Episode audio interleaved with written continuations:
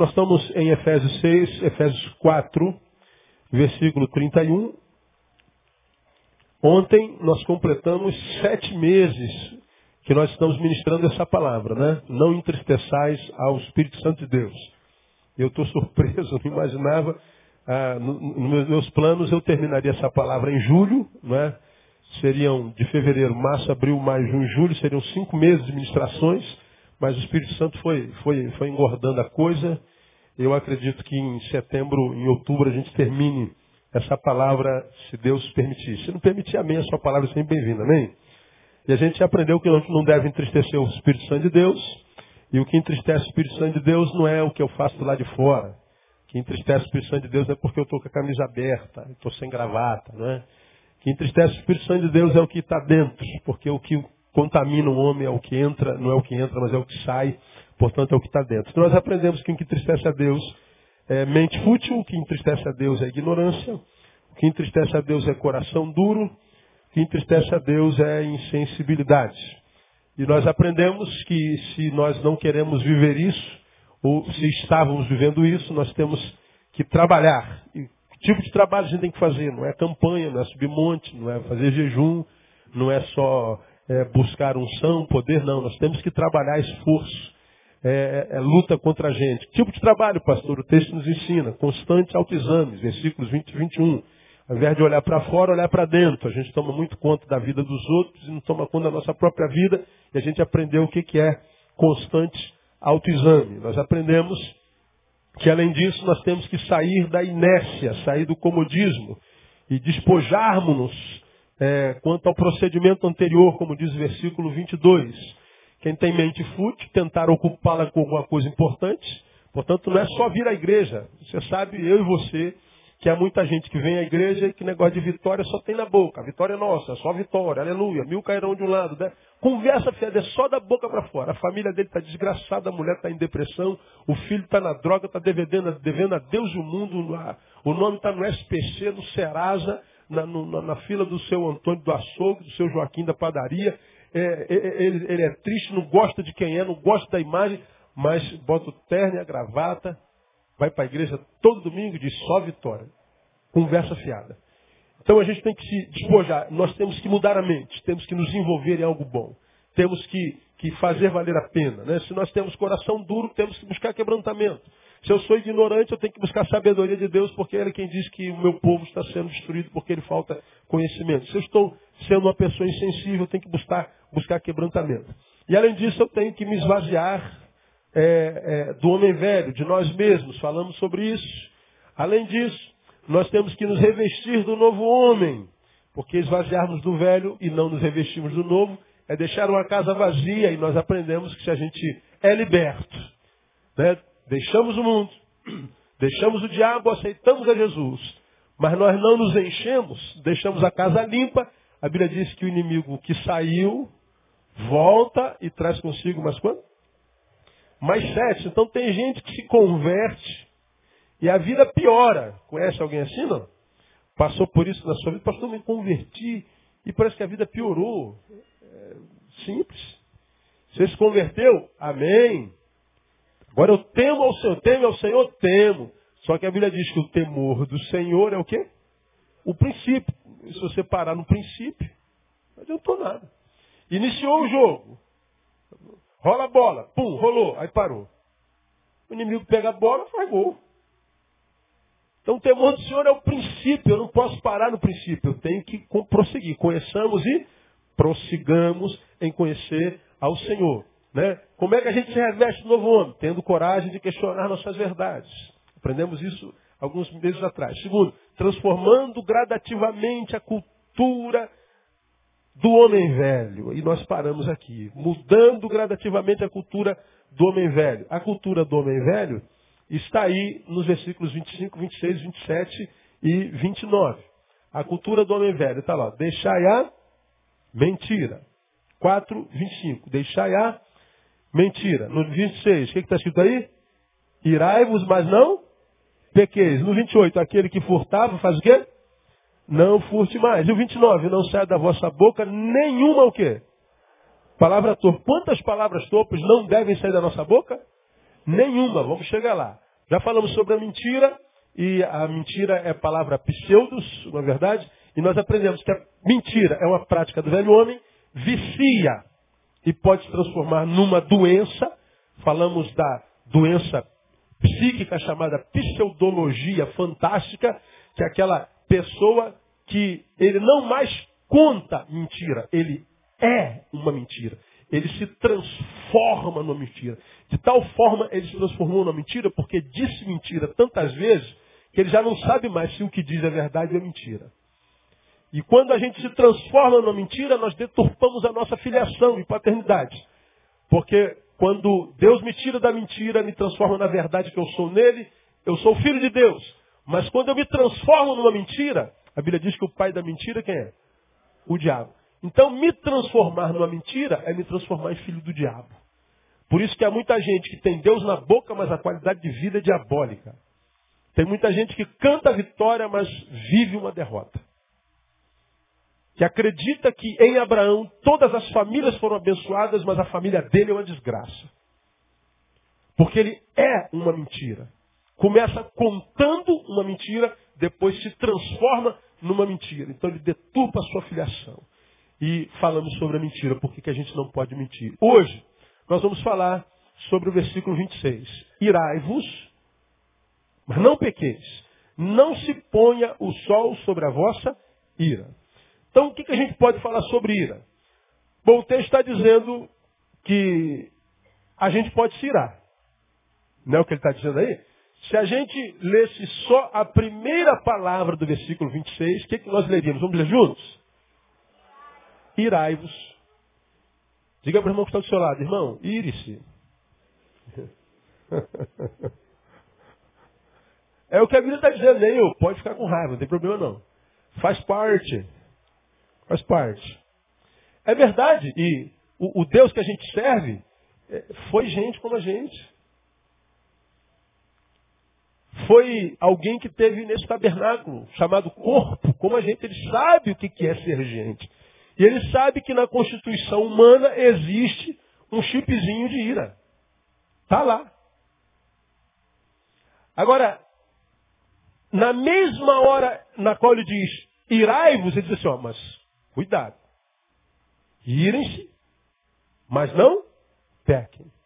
Irem-se, mas não deixe o sol se pôr com essa ira aí. Do que, que ele está falando? Vamos aprender porque é, é profundo o negócio. Quando você lê o Novo Testamento, há três palavras que traduzem a palavra para o português que nós conhecemos como ira. Três são as palavras do Novo Testamento. A primeira é a palavra tumós.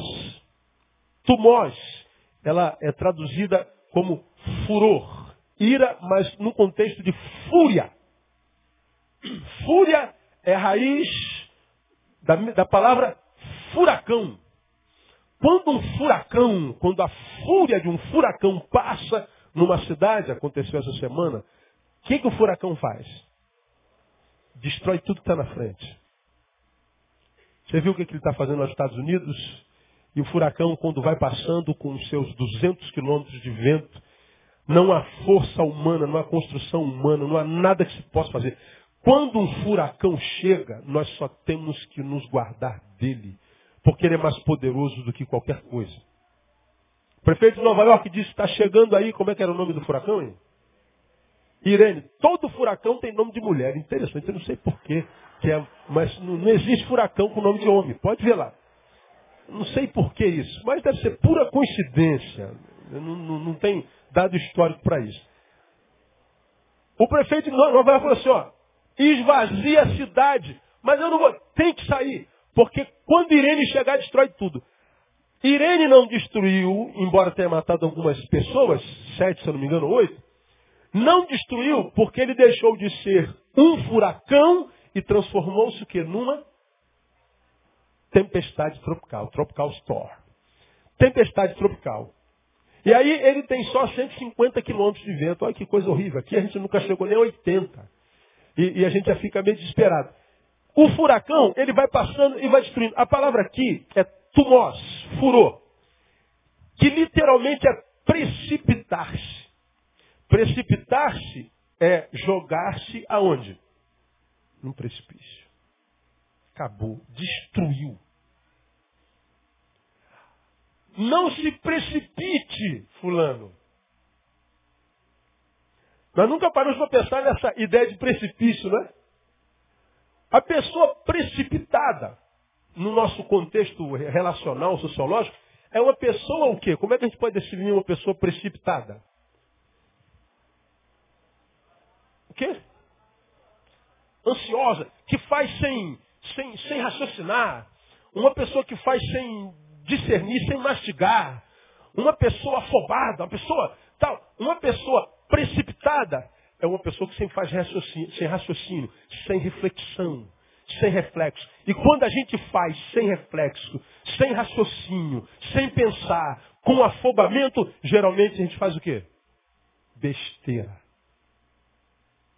A gente destrói alguma coisa, a gente faz alguma é, mediocridade. É isso mesmo. A palavra tumós é exatamente isso. É a ideia, é a ideia é que a pessoa se precipita, portanto, ela se autodestrói porque jogasse de um precipício. É se autodestruir e, consequentemente, levar alguém junto. Ela se é, precipita por causa de forte sentimento iracundo, é aquela explosão, bum, de ira. Alguma coisa a, aconteceu que gerou uma fúria, um furacão dentro dela, que lhe roubou a capacidade de reflexão, de raciocínio, de discernimento, de autocontrole. E ela então age precipitadamente como um furacão. Quando o furacão aparece, vai destruindo tudo. E a ira, esse tumós, gera essa destruição. É uma explosão de paixão iracunda, de sentimento iracundo, que só produz destruição. Mesmo que o tumós, a ira, seja por alguns segundos. Porque os furacões não ficam uma semana no mesmo lugar. Eles passam e é questão de minutos, segundos. Mas segundos são suficientes para fazer o quê? Destruir tudo. A ira faz isso ou não faz? faz. Essa é a primeira palavra de ira. Tumós. Curiosidade, a palavra tuo também pode dar origem à palavra tumor. O que, que o tumor faz? Se ele for maligno, mata. Primeira palavra, tumós. A segunda palavra que o Novo Testamento traduz ira é a palavra orgê, ou indignação, irritação. Diferente da fúria, aponta para uma, uma ira, só que mais duradoura. Diferente do furacão, diferente da fúria. Bum, explodir. Não. Tem o orgê, o orguê, que é uma ira mais duradoura, mas que todavia não explode. Ela não causa estragos imediatos. Ela produz uma atitude de contínuo sentimento com relação à pessoa com a qual você está irado. Diferente do tumós, que passa feito um furacão, destrói tudo depois que a gente vê a desgraça que fez. O orgê, ele vem, ele não causa essa explosão, mas ele é mais contínuo, ele é mais duradouro. Ele, é, é, porque é, é, é, é de atitude contínua, ele produz um sentimento contrário com relação àquele para quem ele é direcionado. Esse orgê, que também é ira, ele produz geralmente no seu fim não destruição total de uma hora para outra, mas ele produz indiferença, frieza. Sabe aquele sentimento que nós muitas vezes nutrimos por alguém que essa pessoa ela, ela morre para a gente? Uma pessoa morta é um defunto, portanto, é alguém que está gelado alguém que a gente trata com frieza, com indiferença. Não deixa de ser ira. É uma ira passiva. É uma ira que não explode, mas não deixa de ser ira. E existe uma terceira palavra que traduz ira, que é essa que está aí no versículo 26 do capítulo 4 de Efésios, que é a palavra parorgismos. Parorgismos. Amargor exacerbado. Amargura ao extremo. É a pior de todas as iras. Pastor, pior do que um furacão? O furacão passa e destrói tudo. É verdade. Mas depois que ele passa, que, que a cidade faz? Reconstrói tudo. Tudo que foi destruído, fisicamente, quase sempre reconstruído. Agora, o parorgismós, amargor exacerbado, é o pior de todos, porque ele é diferente até o do orgê, que é visível. A pessoa que é tratada por nós com indiferença sabe que está sendo tratada por indiferença, e a indiferença é pior que um tapa na cara. A pessoa antes me considerava, me amava, me respeitava. Agora passa por mim, não fala comigo, finge que não me vê me trata com total indiferença, ou seja, alguma coisa aconteceu. Talvez a gente não saiba o que, ou saiba. Mas a indiferença é matar o outro na nossa história, matar o nosso coração. Então a pessoa que está alvo dessa ira orgê, que trata com indiferença, ela sabe que o sentimento existe. Agora o parorgismós, parorgismós, ele é silencioso. Seus danos não aparecem a curto prazo. Ele está em nós e a gente não sabe que em nós está. Seus danos são a médio e longo prazo. Ela nos impossibilita quando em nós do que? De perdoar. A pessoa nos feriu, nós nos iramos, nós não explodimos, não causamos uma desgraça nem na vida dela, nem na vida de ninguém. Ah, pelo contrário, nós não a tratamos com indiferença, nós ainda cumprimentamos tal, mas lá dentro de nós existe aquela amargurazinha, aquele rancorzinho, que a gente lembra de vez em quando, e quando vem, pronto, tira o sorriso dos lábios, tira o brilho dos olhos. Se a gente estava comendo junto, o jantar perde sentido, e a gente levanta da mesa vai embora, eu estou indo embora, gente, ó, desculpa aí, eu estou indo embora. Mas o que, o que aconteceu com ele? Bom, no momento nada. É que ele se lembrou de algo que aconteceu uma semana atrás, e quando veio à tona, roubou o agora dele. E aquilo te incomoda, você dorme com aquilo, você acorda com aquilo, daqui a pouco você está dormindo, um sono pesado, daqui a pouco aquilo passa na tua lembrança, te acorda e você não dorme mais. Aquilo fica passando como um filme na tua cabeça. Todos nós sabemos do que eu estou falando. E aí a gente ouve assim, olha, você tem que perdoar o seu irmão. Cadê que a gente consegue? Eu sei que eu tenho. Eu sei, inclusive, que eu preciso, pastor. Cadê que eu consigo? Pelo contrário, essa ira, para orgismos, ele está em nós, ele é silencioso. E ele trabalha não só no nosso sentimento, mas no nosso raciocínio. Porque ele diz assim, Neil, você tem direito de sentir o que você está sentindo. A lógica no que você está sentindo. Você tem razão. É verdade. Algumas iras que nós sentimos, algumas raivas que nós sentimos, que tem sentido, tem cabimento. Mas não deixa de ser ira por causa disso. E quando essa ira não é tratada, silenciosa, que pode ser de duração eterna, dependendo de cada um e da forma como trabalha, esse, esse, esse parorgismós que é dentro da gente, ele nos transformou numa habitação. Ele, vou falar sobre isso mais adiante, ele está em nós, e aí agora a, a gente está vivendo a vida e esquece dele. Mas daqui a pouco passa como um filme. Puf! Aí você se lembra, amargo dia. Você perde aquele dia e amargurado, tal, você dorme, no outro dia você acorda bem, no do outro dois dias você está bem, três dias você está bem, mas chega no quarto dia, depois de uma semana, pum, ele passa de novo. Azé do teu dia, azé do dia seguinte, azé do terceiro dia, no quarto dia você está bem, e legal, você esqueceu, e você vai viver bem mais uma semana, duas semanas, quinze dias, mas daqui a pouco ele volta de novo. E azeda mais uma semana, azeda mais três dias.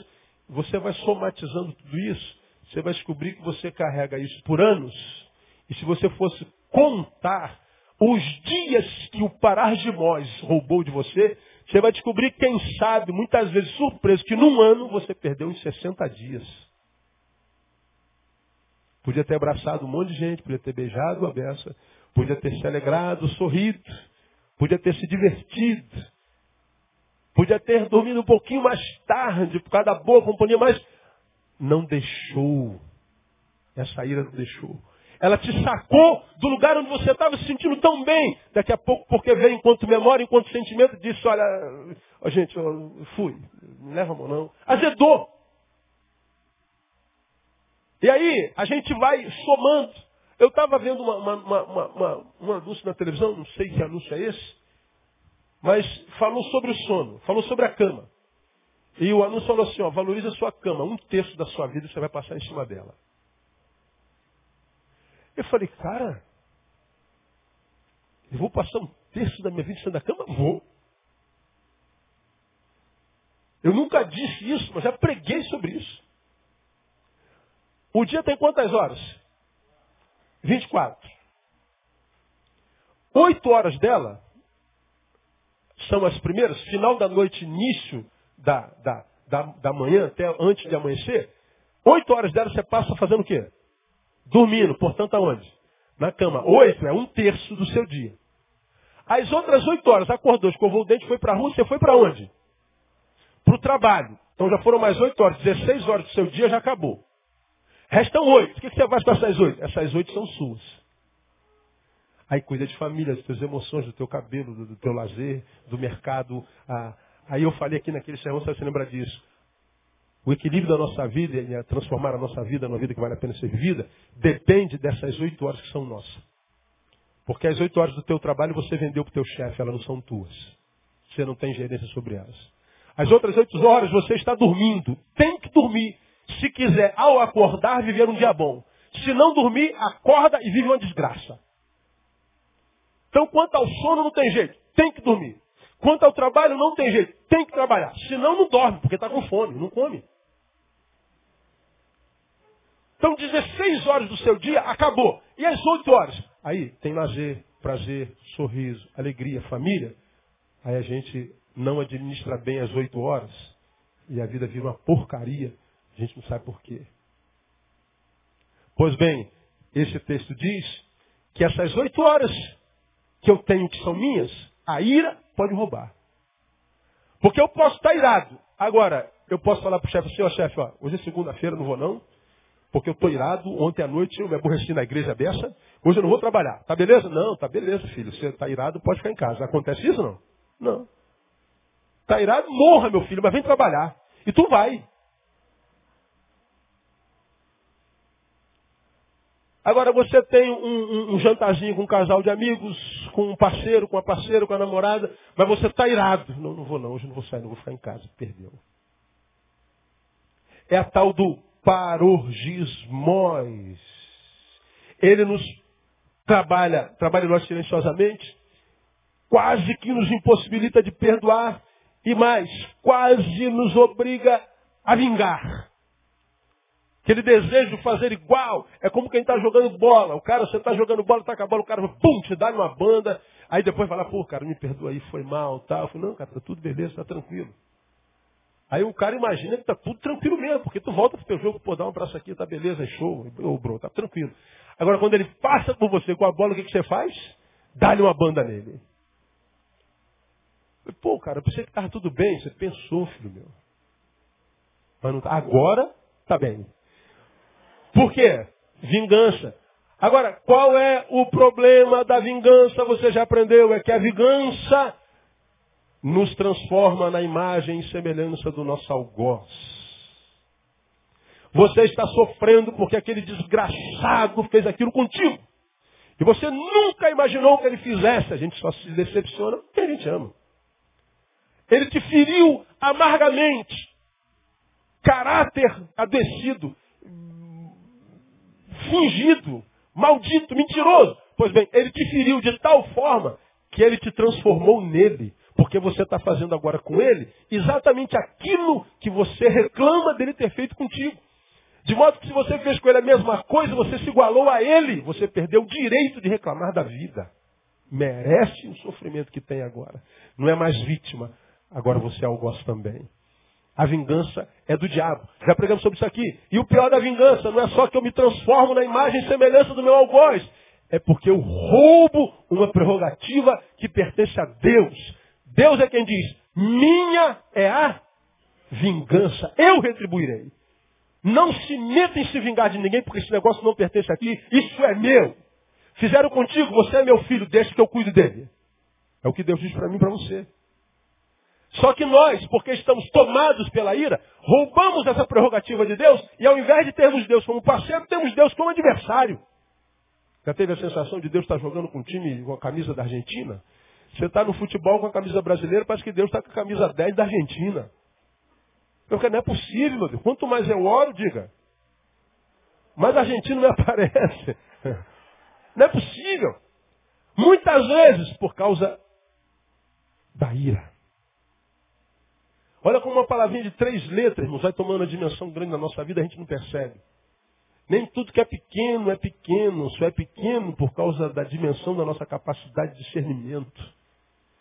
Porque se nós tivéssemos discernimento, íamos ver que algumas pequenas coisas que nós temos na vida são gigantes que nos estão destruindo. Algumas maniazinhas, alguns sentimentozinhos, algumas praticazinhas, algumas coisas inofensivas, pastor. Essas coisas inofensivas e pequenininhas só são pequenininhas no teu diagnóstico, que é medíocre. Mas se nós crescêssemos em conhecimento, nós vamos ver que essas pulgas são tiranossauros rex disfarçados. Estão nos consumindo de dentro para fora. A ira é uma dessas coisas. Então, quando Paulo diz assim, amados, vocês precisam se despojar do homem velho, vocês precisam se revestir do novo homem. E quando eu falo que a gente, portanto, tem que mudar a cultura do homem velho, na cultura do homem velho está a ira. E a ira é quem produz algumas máximas desse tempo que a gente se chama de hoje. Por exemplo, esse tempo é o tempo dos machos, dos musculosos, dos violentos. O cara diz, eu não levo o desaforo o quê? Para casa. Aqui se fez, se paga. Ou seja, nós nos vingamos na, na própria moeda. Como nós somos uma geração que só produz dor, só produz maldade, essa maldade que chega a mim, eu reproduzo. Então nós vamos vivendo de mal em mal, de desgraça em desgraça, de perversidade em perversidade. E a gente então, quando se torna vítima indefesa desses furacões que pululam nossa cidade o tempo inteiro, meu Deus, o que está acontecendo com a sociedade? Bom, a sociedade é refém de você que é refém dela. Como é que a gente quebra esse ciclo de, de furacões, de tumores, de maldições e de ira? Quando a gente não se entrega a ela, quando a gente pratica o que Paulo está dizendo aqui. Irai-vos, mas não pequeis. Ele está falando, olha, se você sentiu tumores, sim, é possível. Não peque. Se ele está dizendo é possível sentir tumores e não pecar, é porque é possível. Se ele está dizendo é possível sentir orgê e não pecar, então é possível. Se ele está sentindo é possível sentir parar de osmose e não pecar, então é possível. Então são três palavras que definem assustadoramente o que é ira na nossa vida. Então você que está aqui, meu irmão, escuta, que tem pavio curto. Então você já sabe que o teu pavio curto te atrapalha a vida dessa e que você possivelmente seja um infeliz. Não fica com raiva de mim. Eu não conheço você. Estou falando da palavra de Deus. Pavio curto significa dizer que já se perdeu muito pavio. Você está sendo um refém da sua geração. Significa dizer que você está perdendo. Porque todo pavio que é curto um dia foi o quê? Longo. E todo pavio que é curto um dia não será mais pavio. Quando a pessoa diz, cara, meu pavio está ficando curto, pastor, você está dizendo assim, ó, eu estou perdendo. Eu estou perdendo o pavio. Eu estou perdendo o controle.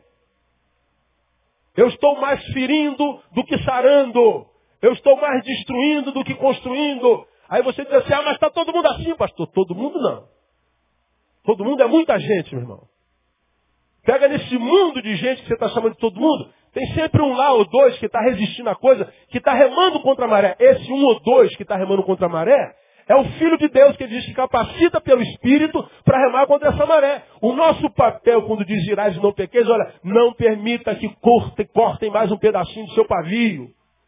Você está vendo que estão cortando o teu pavio, que você está caminhando para mais perto da loucura, fica ligado. tenta agir diferente. Nós vamos falar na próxima quarta-feira, que claro não vai acabar isso hoje. Como é que a gente lida com a ira? Porque, irmão, o que eu estou vendo de gente ficando doida. É assustador. Eu e você. E muitas vezes, o que nos assusta é o seguinte, meu Deus, será que eu vou ficar maluco também? Porque todos nós, um dia parados no nosso vucu-vucu, assim, meu Deus, eu vou ficar maluco. Você já falou essa frase alguma vez, não? Cara, eu vou, não é eu vou ficar maluco, cara. Eu vou ficar, vou ficar maluco. Todo mundo já falou essa frase. E ó, que tem gente ficando maluca. É assustadora. Ou nós vivemos um planeta diferente. Agora, por que, que está acontecendo? Porque a gente não sabe discernir essas pequenas coisas de três letras. São tão pequenininhas, irmão, que a gente não consegue ver. Tem que ter um microscópio, microscópio espiritual para a gente saber discernir. A ira não é brincadeira. Mais algumas coisas sobre a ira, além da sua, da sua origem etimológica. Mais sobre a ira. Vamos lá. É um fruto da carne. Abra sua Bíblia em Gálatas 5:20. Deixa eu mostrar uma coisa para você. É só voltar algumas poucas páginas aí, Gálatas está antes de Efésios. Gálatas 5, 20.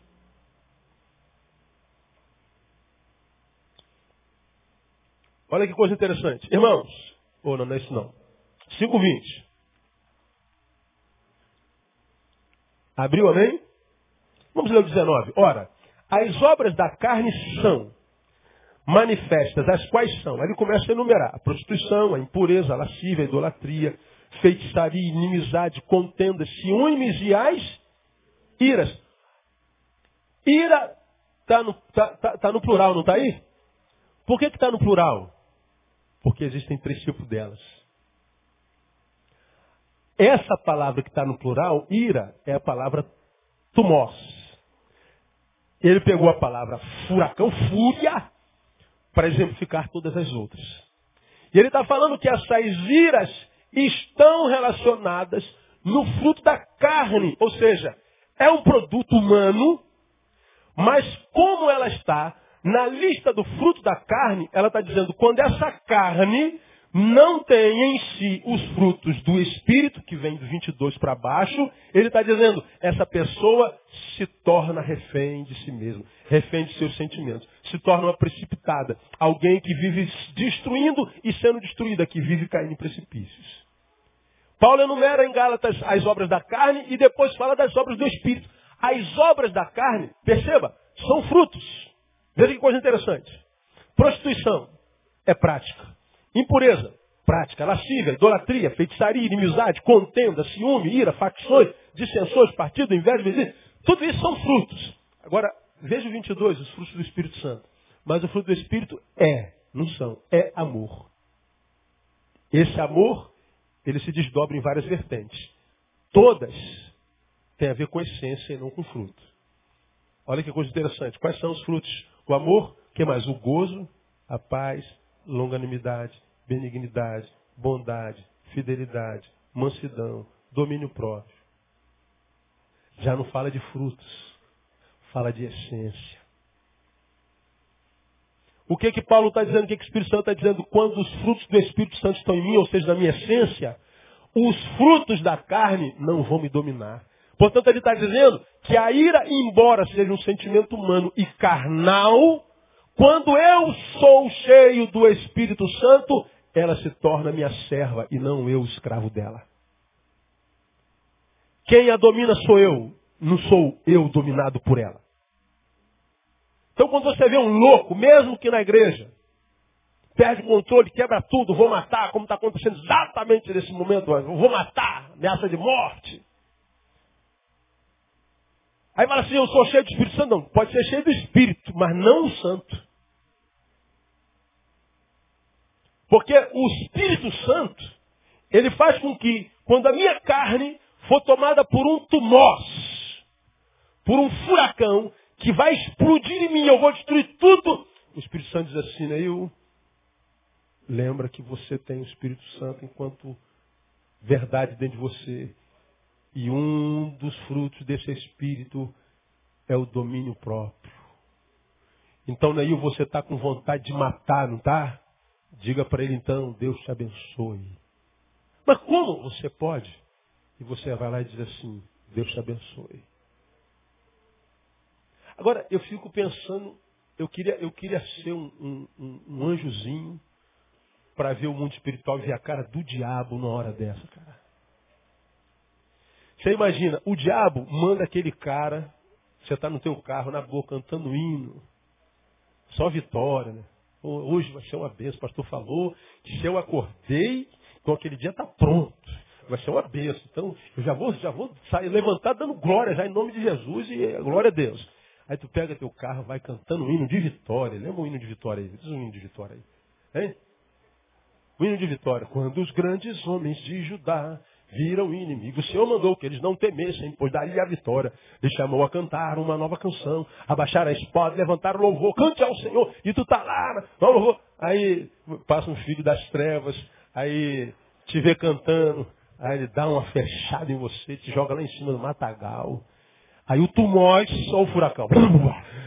Vem lá do dedinho. O, já viu o demônio da, da Tasmânia?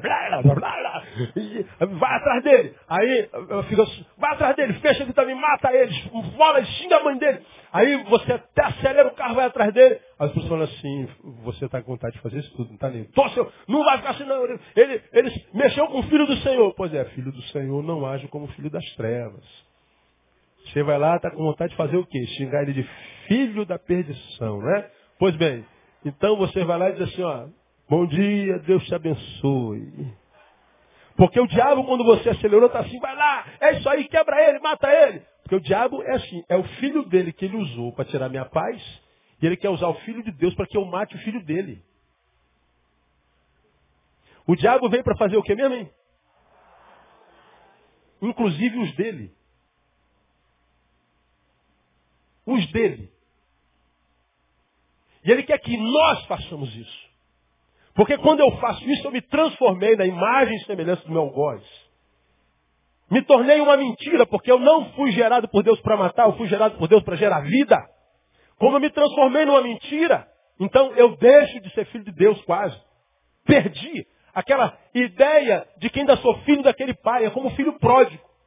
Ó oh, pai, estou indo embora, vazei. Como que eu não sou mais teu filho? Foi viver uma porcaria de vida. Só que quando nós temos o Espírito Santo, nós temos vontade de chamar filho da perdição, a gente vai dizer, ó, Deus te abençoe.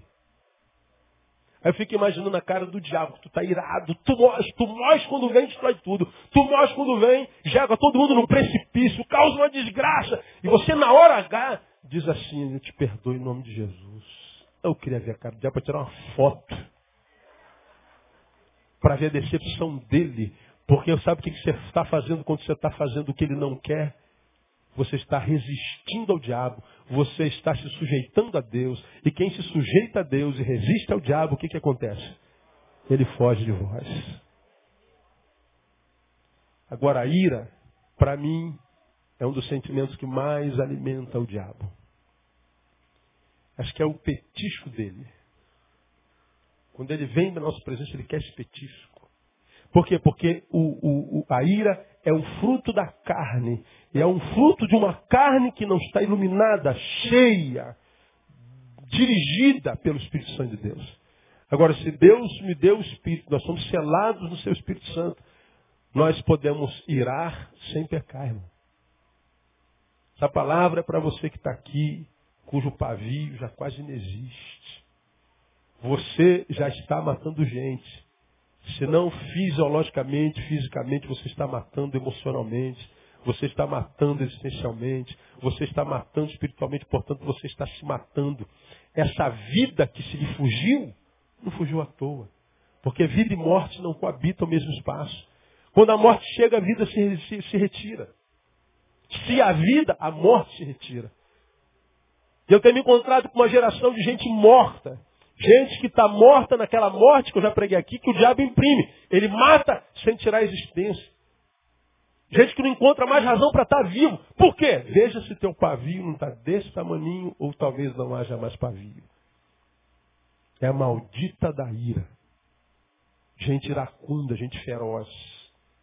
Irmãos, olha, eu eu eu estou terminando, vou ficar nesse primeiro tópico, são cinco tópicos, mas vou terminar aqui eu posso falar sobre isso assim com propriedade. Eu poderia dar meu testemunho para vocês. Você sabe que existem alguns temperamentos na, na, na, na psique humana. Né? Existe o sanguíneo, o fleumático e o colérico. O colérico é o, é o temperamento descontrolado, é o, é, o, é o temperamento que quase todo psicopata tem. É aquele temperamento que, que, que torna o homem o maior escravo dele. O colérico, ele é iracundo por natureza. O pavio é curto por natureza. Ele não se impressiona com sangue, com violência, com, com ameaças. Ele, ele é o camarada que tem pouco cérebro. Ele é mais, mais emoção do que razão. Cara explosivo, cara que. Ah, todo mundo conhece alguém assim. Eu sou esse cara colérico. Foi assim que Deus me fez. Me converti quando eu tinha 17 anos de idade. 17 anos de idade. Desde que me converti, eu luto contra a cólera, contra a ira, contra a frieza. Essa cólera que faz do colérico alguém explosivo, é uma cólera que não é doença. É uma cólera que é temperamento. E durante muito tempo da minha juventude eu continuei estourado. Crente, brigão, estourado, pagava na mesma moeda, se dissesse pá, eu dizia tá, não queria ficar para trás, não queria perder, não sabia perder, não, não podia perder nem zero em um, que o dia estragava. Falei, cara, eu não, eu não, eu não posso brigar tempo inteiro. A vida não pode ser um ringue. Tem que ter playgrounds na vida também. Nós precisamos visitar alguns playgrounds de vez em quando. Não precisa sorrir, não dá para brigar o tempo inteiro, não dá para discutir o tempo inteiro. Mas cadê que o, a, a, o temperamento colérico permitia? Aí durante um tempo eu não reagia fisicamente, mas chegava em casa, ficava, meu Deus, ficava remoendo aquilo. Dez meses cara, meu Deus, ele me ofendeu, me humilhou e falou bobagem, eu não reagi. Por não reagir, a gente ficava mal. Quem é colérico sabe como é que é isso. Falei, cara, eu não posso perder dez meses, dez dias, dez horas da minha vida porque o cara disse que eu sou narigudo. De repente a gente é mesmo, né? A gente fica com raiva porque o cara disse que você é a fortinha. Pronto. Tá forte, tá forte, irmã. Aquela irmã. Eu devia ter falado para ela também. A senhora, a senhora é mais forte do que eu. Se eu falasse, aí você já teria vomitado, aí pronto. Mas você não vomitou por amor. A Bíblia diz que eu tenho que, que, que não pecar. Então tu foi para casa, mas a fortinha fica uma semana. Vum, fortinha, fortinha, fortinha. é uma desgraça. Eu perdi há dez dias por causa disso. Minha juventude inteira trabalhou assim, ó, eu preciso de pavio. Eu preciso matar essa imagem maldita que não se permite ouvir a verdade ou caminhar na contrariedade, que precisa que tudo dê certo o tempo inteiro, que todo mundo admire, que todo mundo fale bem. Eu não posso ser isso, porque isso não existe, Deus. Parece que dos 20 aos 30 foi essa luta contra mim mesmo. Até que eu aprendi que até de temperamento Jesus é Senhor. Há um livro que você pode ler, Temperamentos Transformados. Tim LaHaye. Me veio num momento assim oportuno. Temperamentos Transformados. E eu fui lutando contra mim mesmo. Eu descobri que o meu problema não era a irmã que me chamou de fortinho. Era eu que não sabia ouvir a irmã me chamar de fortinho. Meu problema não é porque não me deram tapinha nas costas. É porque eu não sabia viver sem tapinhas nas costas. Meu problema não é porque não me escolheram para o primeiro time da pelada. Não, meu problema é que eu não me admitia ser ruim de bola. O problema era eu, não era o outro. Não, o problema é sempre a gente. E de tal forma é que a gente não tem coragem de admitir. A gente tem que culpar alguém. Tem que ter um Cristo tem que ter um Augusto, tem que ter um desgraçado para levar a culpa de eu ser esta porcaria que eu sou. Pois é, esse desgraçado que você procura para justificar a porcaria que você é, é mais uma invenção da porcaria que você é. Contra quem você devia lutar e não contra aquela desgraça que essa porcaria que você é produziu. A nossa luta é contra nós. É por isso que Jesus disse que a vida após mim, meu filho, que é então, negue-se. Porque se você não se negar, você vai estar carregando atrás de mim um ser que em si carrega muitos outros seres, que vai se adequando segundo a sua necessidade e vai sempre vivendo uma farsa, mesmo que seja na minha presença. Então tu tem que matar esse eu, para que você seja só o que você é no coração de Deus. Você pode ser como Paulo, vivo não mais eu. Da vida que eu vivo na carne, vivo na fé, aquele que é, não, não, não. Vivo não mais eu, mas Cristo vive em mim. Paulo está dizendo, eu morri. Qual é o nosso problema? A gente não quer morrer. A gente vive num tempo onde as pessoas só querem se salvar. As pessoas querem ser salvas. As pessoas querem se safar. Você sabe o que é uma pessoa que se safou? É uma pessoa safada. Está vendo aquele cara ali? Então, é um safado, ou seja, ele se safou. É que a gente não atenta às vezes para a palavra, né? Você sabe o que é uma pessoa enfesada? Uma pessoa que está cheia de fezes. Está no meio das fezes.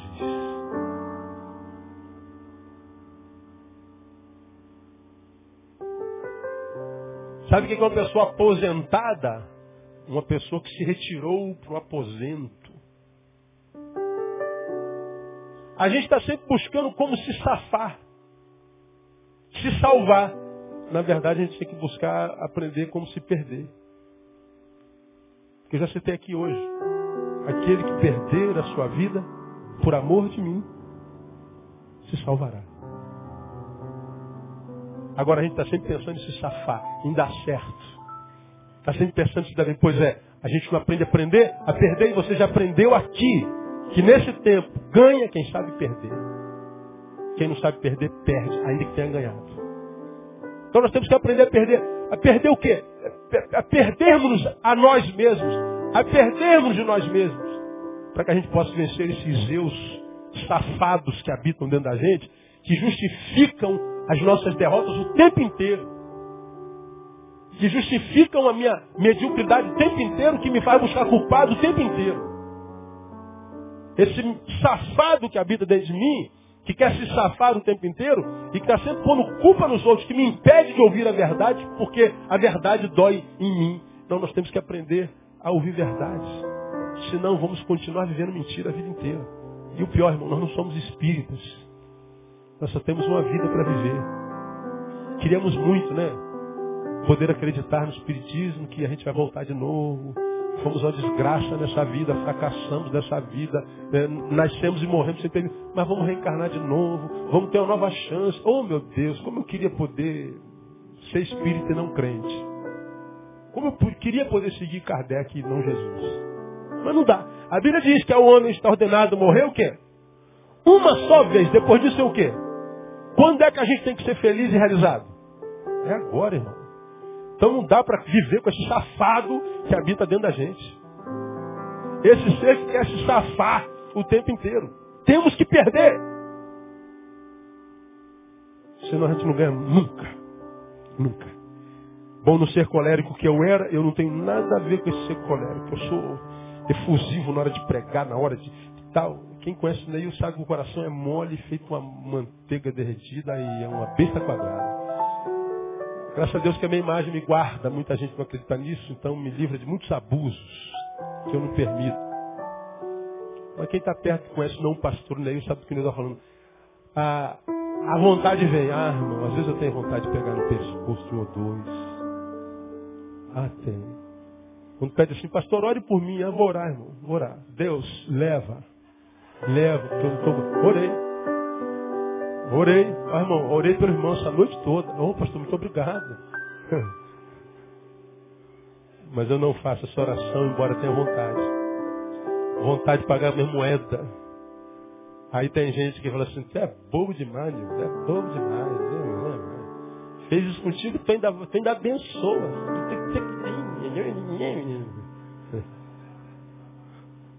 O nego pensa que é eu que sou ruim, não sou eu que sou ruim, não. O negócio é, isso é feio. Aleluia, glória a Deus, Jesus. O colérico, ele está aqui, mas não é coleira. Porque até de temperamento, Jesus é Senhor. Então, meu irmão, você está aqui, Deus está falando contigo, você sabe que Deus está falando contigo. Você é um pavio curto que está se matando. É um furacão que está destruindo quem você ama. Um furacão que está destruindo teus sonhos, teus projetos. Um furacão, furacão que está se autodestruindo. Um furacão que já está com 30 anos, 40 anos, ainda é um infeliz, que ainda não conseguiu viver uma vida que vale a pena. Que é um cara que não leva desaforo para casa, mas também não leva alegria, não leva paz.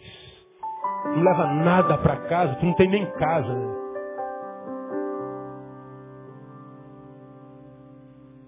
Então leve desaforo para casa. Mude teu cardápio, bota uns sapinhos dele. Aprenda a engolir alguns sapos. Aprenda a viver na humilhação de vez em quando. Seja humilhado diz, Senhor, teu servo foi humilhado. A Bíblia diz, aquele que a si mesmo se humilhar, será exaltado. Ao invés de fazer vingança, entrega na mão de Deus, Senhor. Está nas tuas mãos, meu Pai. Sou teu servo. Tu sabes que eu não merecia isso. Tu sabes que eu não plantei isso. Isso é injustiça, Pai. Eu fui humilhado e a promessa está lá no lugar da tua vergonha. Mas não, a gente quer fazer vingança com a própria mão. A gente quer ser honrado de qualquer jeito. A gente não quer levar desaforo para casa. É ira. É a ira. E a ira tem, tem, tem, tem, tem, tem, tem em si, irmão, poderes diabólicos, poderes malditos, alimenta o diabo assim de forma, de forma terrível. Terrível. E a gente precisa ter muito cuidado com ela, porque ela tem poder para nos matar, para acabar com a gente de uma forma terrível. Fruto da carne. Tumós, orge, parargimós. Parorgimós. E mais, fruto da carne. E ela é fruto da carne e nos domina quando nós não estamos sem o Espírito Santo. Por isso Paulo diz, vamos mudar essa cultura. No lugar da tua ira, vai plantando sementes de longanimidade, sementes de perdão, sementes de domínio próprio. Vamos falar sobre isso mais daqui para frente. Que Deus te ajude a guardar essa palavra no nome de Jesus. Amém, amados? Vamos aplaudir o Senhor.